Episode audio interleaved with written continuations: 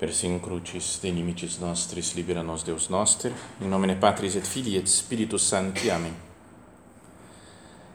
Meu Senhor e meu Deus, creio firmemente que estás aqui, que me vês, que me ouves.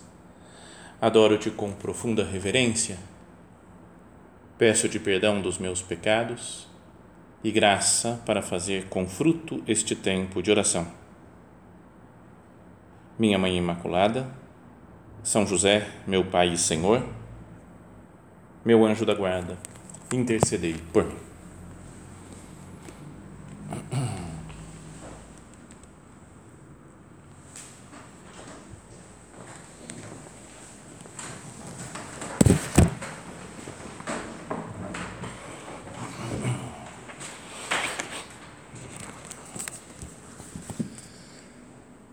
No Evangelho de hoje, se conta mais um milagre que fez Jesus na sinagoga, talvez na sinagoga de Cafarnaum, ainda que não, não seja muito claro, muito evidente no Evangelho, mas que mostra uma reação ruim né, dos, dos fariseus que planejam, né, decidem matá-lo, já no comecinho ainda do Evangelho de São Marcos. Diz assim, início do capítulo 3 naquele tempo Jesus entrou de novo na sinagoga havia ali um homem com a mão seca. Alguns o observavam para ver se haveria de curar em dia de sábado para poderem acusá-lo. Jesus disse ao homem da mão seca: Levanta-te e fica aqui no meio. E perguntou-lhes: É permitido no sábado fazer o bem ou fazer o mal, salvar uma vida ou deixá-la morrer? Mas eles nada disseram. Jesus então olhou ao seu redor, cheio de ira e tristeza, porque eram duros de coração. E disse ao homem: Estende a mão. Ele a estendeu e a mão ficou curada.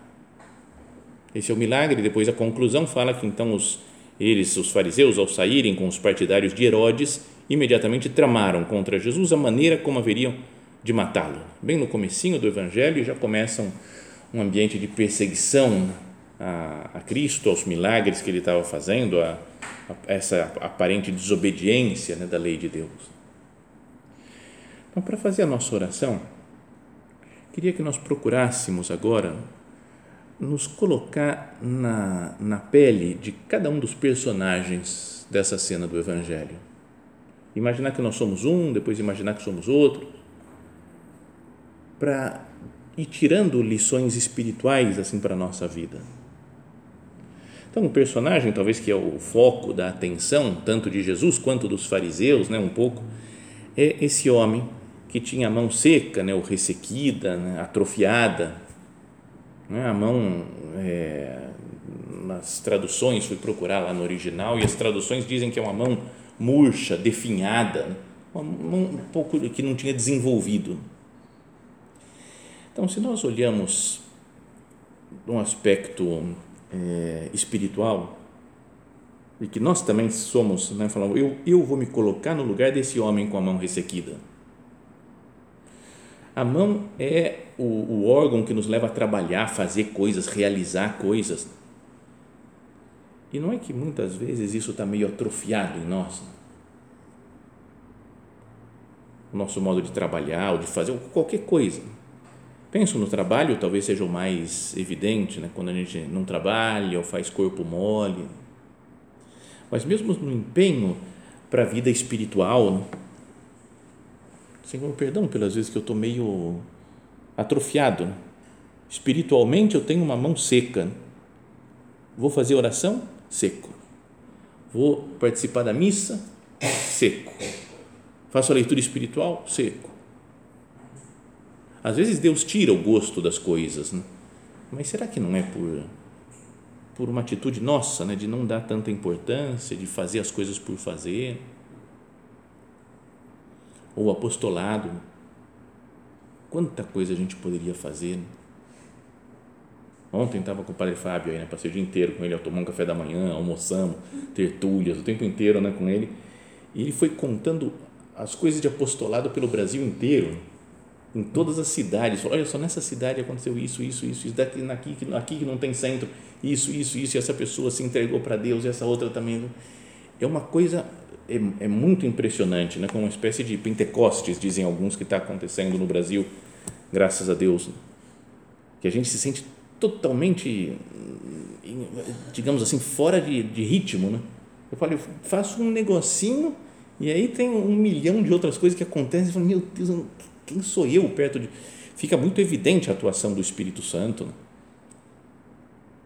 Então, e ao ver tudo isso, Deus trabalhando, a gente não sente isso, mão atrofiada. Né? O meu apostolado está super atrofiado, meu Deus, perto do que poderia ser. Né? Não tem coisa seca na minha vida.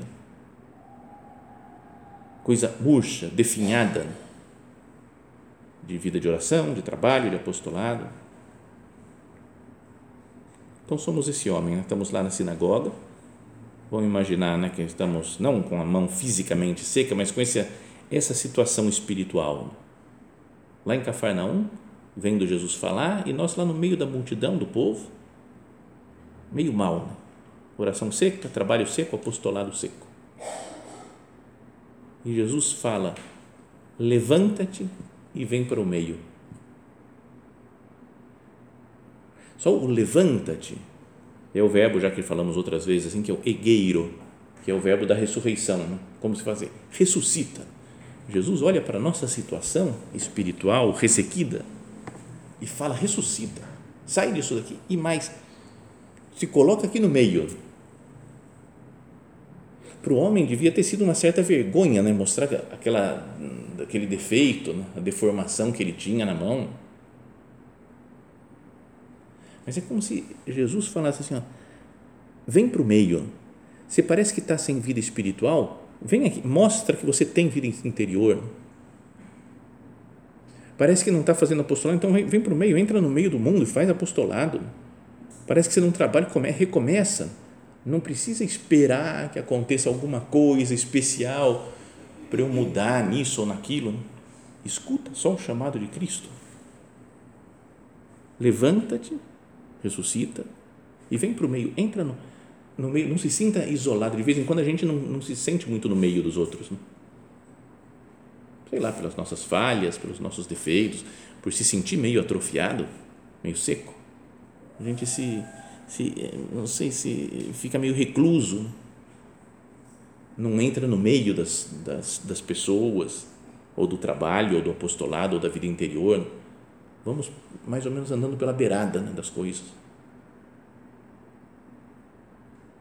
Então, isso é o que fala Jesus. Né? É, levanta-te, olhando para a nossa situação, fala, levanta-te e vem para o meio. E depois Jesus vai falar outras coisas lá para os fariseus, mas dirigindo-se ao, ao homem da mão seca, dirigindo-se a nós, que somos agora esse homem da mão seca, ele fala: estende a tua mão. Que é, já, isso é comentado em muitos livros espirituais, né? Parece que não, não tem lógica.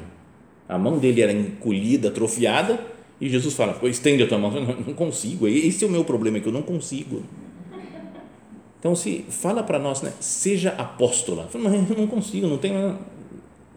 Basta ser. Mas eu não trabalho, não estou trabalhando bem. Então, trabalha.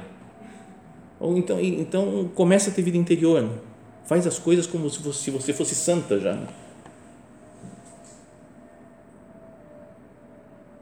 Nada é impossível se Deus mandou a gente fazer. Aqui é Deus que está mandando fazer. Então não é impossível, Ele é que vai fazer através de nós.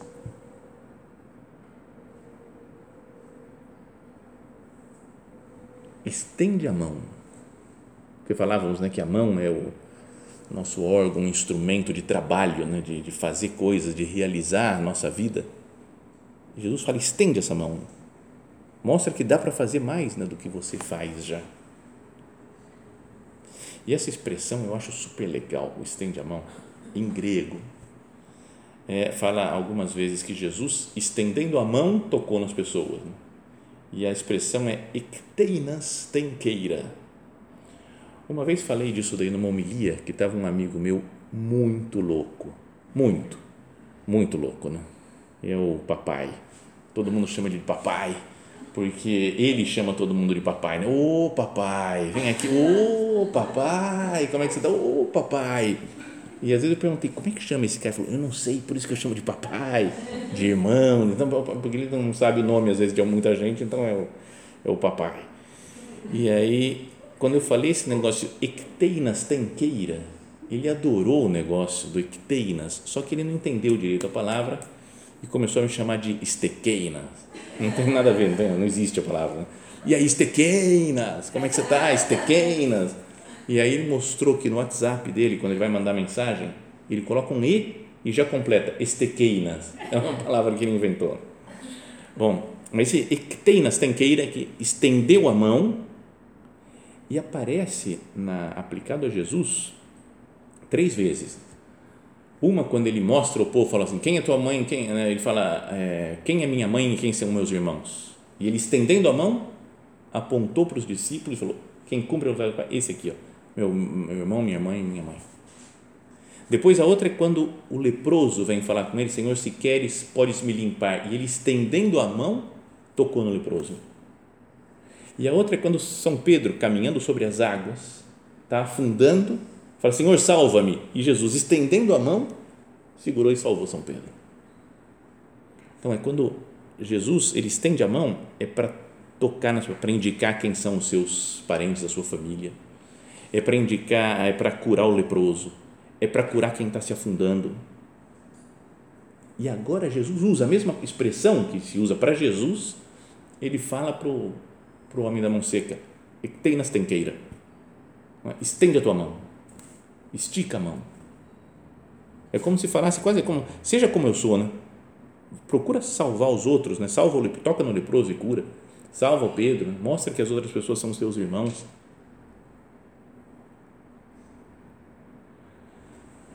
Então, vamos pensar, né? Se agora conversando com o Senhor, meu Deus, eu não tenho, às vezes, uma atitude atualmente desse homem da mão seca. Não estou atrofiado em algumas coisas da minha vida espiritual, profissional, apostólica.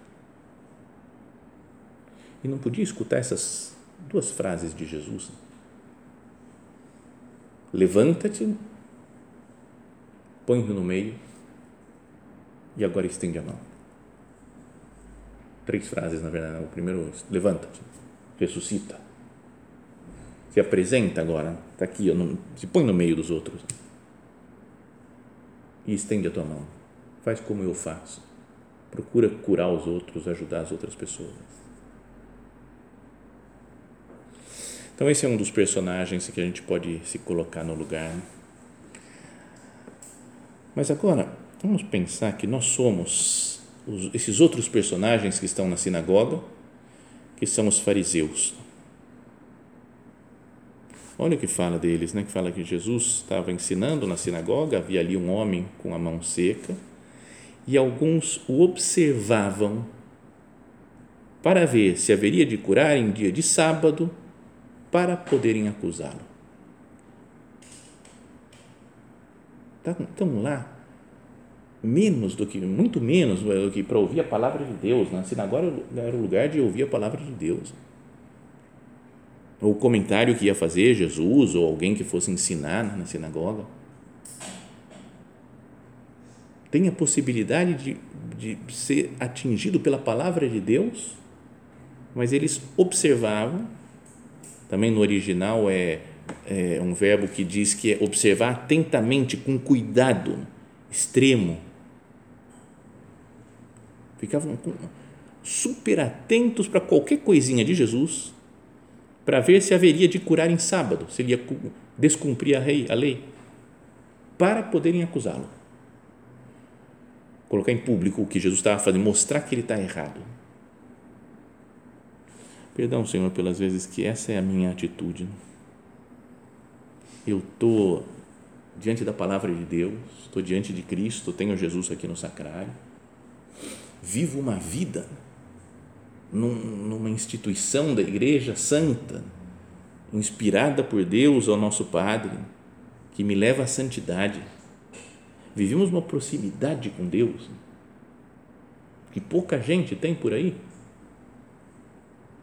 E em vez de olhar para Deus, de escutar o que Deus tem para nos dizer, nós também estamos olhando atentamente para os outros para acusá-los. Né? Às vezes para acusar Deus, né? Porque a gente não gosta porque que Deus fez isso, porque fez aquilo. Mas, sobretudo, para os outros, né? para as pessoas com quem eu convivo. Quem que é o centro né, da minha vida? Você fala, esses fariseus estão lá na sinagoga, tem a leitura da Sagrada Escritura e tem Jesus. Podiam estar super atentos a isso, mas não, estão atentos. Vamos ver se ele vai descumprir alguma coisa da lei, segundo nós interpretamos. E assim a gente pode mostrar que ele está errado. Perdão, Senhor, porque eu também né, tenho você sempre ao meu lado. Poderia escutar a Sua palavra. Tenho tanta a vida da igreja, né, dos santos, do nosso Padre. Tanta coisa que eu poderia focar minha atenção, mas eu estou querendo, quer ver que esse daqui vai, vai errar, vai fazer alguma coisa assim? Estou atento para pegar as outras pessoas nas suas falhas e, e mostrar que estão errados, acusá-los. No fundo, acho que esses fariseus estão mais focados neles mesmo. Quero que a minha ideia prevaleça, que a minha interpretação do sábado prevaleça.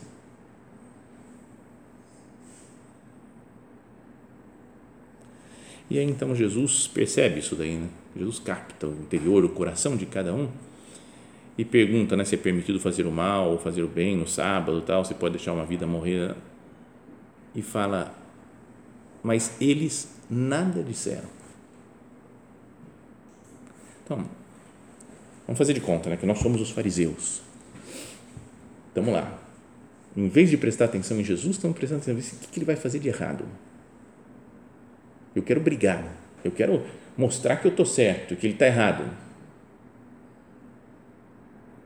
E aí Jesus percebe, falou: onde é que está teu coração? Silêncio.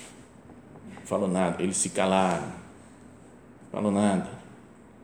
Também essa a falta de sinceridade mostra que tem às vezes uma vida dupla interiormente, um desejo de, de enganação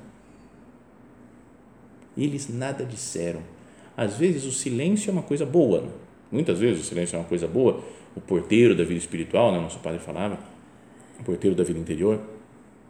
Mas esse daqui é o silêncio da maldade. Né? Fala, se eu falar o que eu estou pensando, não é? Para não, não me complicar, eu ficar em silêncio. E vou arquitetando o meu plano em silêncio. Perdão, Senhor, pelos meus silêncios ruins, quando eu não confio em alguém e fico em silêncio. Quando eu estou arquitetando um plano mesmo, né, de para mostrar que tal pessoa está errada, eu fico em silêncio, organizando o plano. Eles nada disseram. Reflete às vezes o nosso mundo interior isso.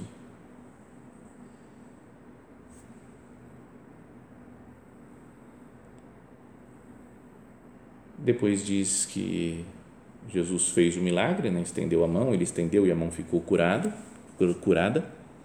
E ao saírem, os fariseus com os partidários de Herodes imediatamente tramaram contra Jesus a maneira como haveriam de matá-lo.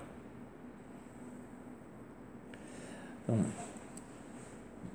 os fariseus tinham uma linha espiritual muito diferente dos herodianos, né, dos seguidores de Herodes. Eram contra, eles brigavam entre eles. Mas para ficar contra Jesus, eles se unem. Né?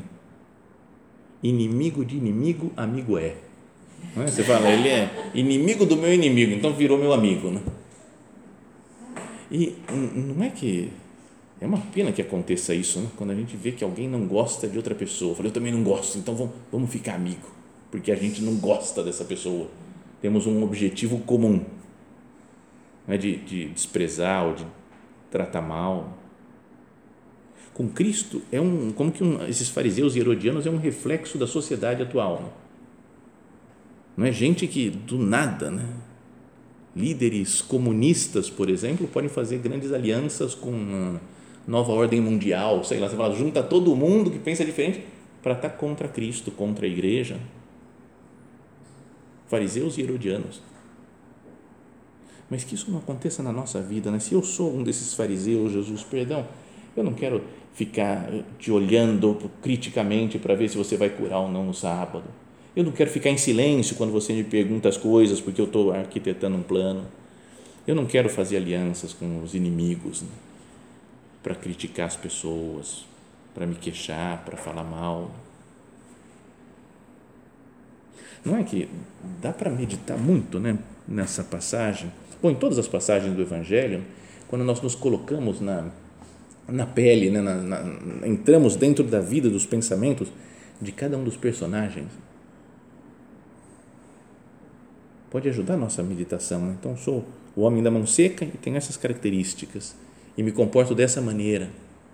Às vezes eu me identifico com os fariseus e tenho essas características me comporto dessa maneira. Tinha um padre conhecido que falou que ele, ele fazia isso para preparar a homilia. Né? Ele falava, antes de preparar a homilia do domingo, eu me coloco no lugar de cada um dos personagens. Daí o que pegou mais, aí eu falo. Na homilia eu uso ele para falar sobre ele. Aqui estão pegando todos, né? porque todos têm alguma coisa que a gente parece que, que se envolve, que se identifica. Mas o que a gente deveria mesmo se identificar é com nosso Senhor Jesus Cristo. E como que é a atitude dele? Jesus primeiro está na sinagoga, está né? Tá cumprindo a lei, está lá no dia de sábado, ensinando talvez na sinagoga, no meio da sua atividade normal de pregação, não é? de cura, de milagres, de expulsão dos demônios. E sem que ninguém fale nada, ele percebe que alguém sofre, é? vê o homem com a mão seca, percebe o seu sofrimento, percebe a sua vergonha, que talvez desse vergonha para ele, então estava lá meio no canto, no meio, escondido lá na, no canto da sinagoga, sentado, né? por isso que ele fala, levanta e vem aqui no meio, para perder a vergonha, porque eu vou resolver o seu problema, eu vou tirar o seu sofrimento. Jesus, eu percebo que às vezes tem gente do nosso centro, ou amigos, ou parentes, que estão lá no canto, meio, jogado de escanteio, envergonhados, sofrendo por alguma coisa. Às vezes a gente percebe um pouco, e tem alguma coisa estranha com ela, né? não está muito bem, está meio esquisita, mas não me envolvo muito também. Olha a atitude de Jesus, que é como deveria ser a nossa atitude. Percebe capta o sofrimento dos outros e atua.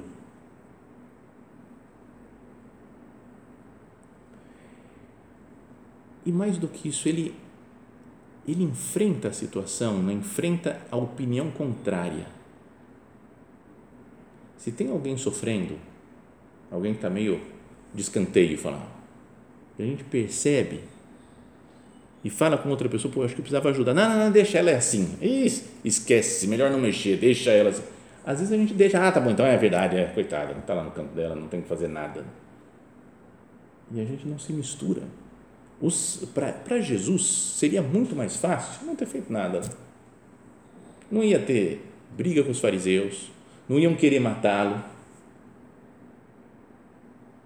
Estavam lá atentos, vendo como Jesus vai se comportar Imagina se Jesus olha e fala, tem aqui o problema aqui, ó, homem com a mão seca, mas tem esses fariseus aqui que vão complicar a vida. Deixa quieto, não vão mexer que vai ficar pior a coisa. E tocava a vida em frente, acabava a pregação dele, ia para casa, almoçar, jantar, tranquilo, não ia se complicar. Mas Jesus enfrenta a opinião contrária. Não brigou, não xingou, mas enfrentou, né? falou, perguntou, né? é, é lícito um dia de sábado, né? Como fala, é permitido no sábado fazer o bem ou fazer o mal, salvar uma vida ou deixá-la morrer? Sabe, coloca em xeque, fala, pensa no que vocês estão fazendo. Jesus sabe dialogar, colocar em xeque as pessoas. Ele fala, é preciso fazer o bem para esse daqui, esse homem que está sofrendo não é para outra mulher, aquela mulher encurvada, Jesus tinha falado que Satanás tem amarrada aqui há 18 anos. Eu não posso deixar uma pessoa ser amarrada por Satanás, eu tenho que fazer alguma coisa. uma pessoa que está mal, que está sofrendo, um, um, homem que tem a mão seca, espiritualmente, nós pensamos, eu, eu tenho que ajudar, mesmo que tenha gente que diga que não.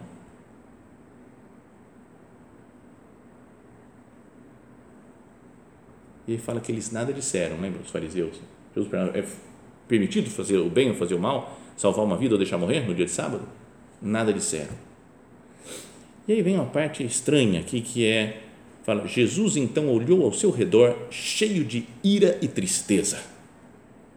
Aí eu fiquei meio mal, né, com isso, né? Falei, tem que seguir o evangelho, ver o que está falando, cara. Então, pessoal, agora o negócio é ficar cheio de ira e tristeza. Fala, cara, não vai seguir Jesus é estranho, né? Isso um outro padre tinha falado, essa tradução não deve estar muito certo, né? Jesus irado, né? Pecado capital, ira. E Jesus o que tem? Ira. Tem alguma outra coisa. Né? Então fui procurar também. Falei, vamos ver como é que é esse negócio em, em grego, no original.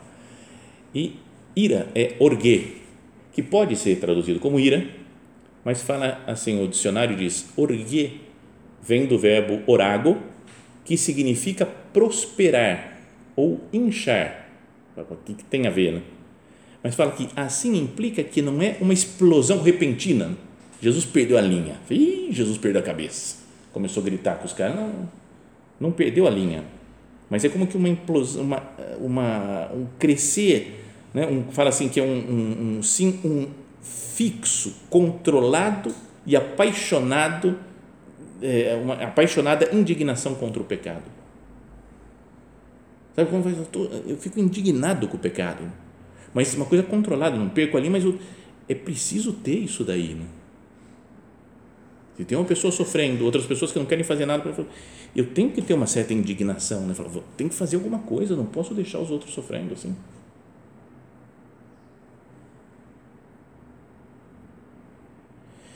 Ira. E depois tristeza, que também não é. Né? Jesus ficou triste, né? porque já não sabia mais o que fazer, né? perdeu a a esperança.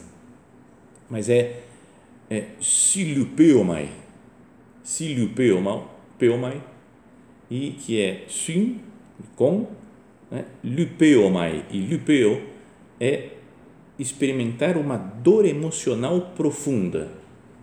Né? Pode ser uma tristeza severa, mas fala que é um verbo muito intenso e pode até mesmo ser usado para a dor do parto legal, né? não tem tristeza né? na dor do parto, né? ah, estou triste, não, é uma dor, sofre, né? mas com a esperança de que vai nascer um filho e está feliz a mulher, mesmo sofrendo. Então é como que Jesus sente essa, essa dor do parto quase, né? de ver o pecado, né? como o pecado vai se alastrando e as pessoas ficam na, na mesma e não mudam.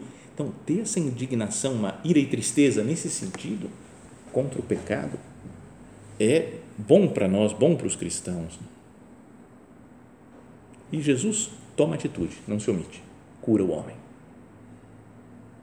Perdão, meu Deus, pelas vezes que eu me omito, para não complicar, porque eu sei que tem gente que não vai gostar, pode pegar mal isso daqui se eu fizer assim ou se fizer assado, então vou me omitir nas coisas no nosso centro, nas, nos empreendimentos apostólicos. Bom, cada um de nós procure pensar né, nesses três, essas três personagens, esses três, o homem da mão seca, né, os fariseus, um conjunto dos fariseus e Cristo nosso Senhor. Estou me identificando mais com Cristo ou me identifico mais com o homem da mão seca, mais com os, os fariseus? E uma coisa para uma ideia só para terminar, isso é que no fundo, né, todo homem, toda a humanidade é seca, atrofiada e precisa do toque de Deus, da graça de Deus. Lembra a imagem da Capela Sistina, super famosa, né, da criação de Adão, com Deus esticando o dedo assim, o, o homem esticando. A gente precisa sempre, né? a humanidade precisa disso, do toque de Deus, do toque da graça, senão vai ser sempre seca, sempre atrofiada. E muita gente está gritando ao redor, querendo afastar o toque de Deus das almas. Que Nossa Senhora nos ajude, né? A imagem é meio absurda, mas o Deus e o Adão estão lá pertinho, mas não se tocam né? no, no, quadro da Capela Sistina. Nossa Senhora puxa o braço do Adão, né? Vai, encosta um pouquinho mais, Adão, né? chega em Deus, porque Deus tem que tocar em você para você ter graça, para você ter vida.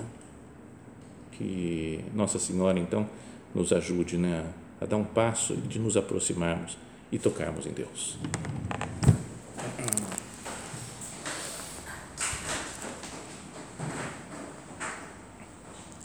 Dou-te graças, meu Deus, pelos bons propósitos, afetos e inspirações que me comunicaste nesta meditação.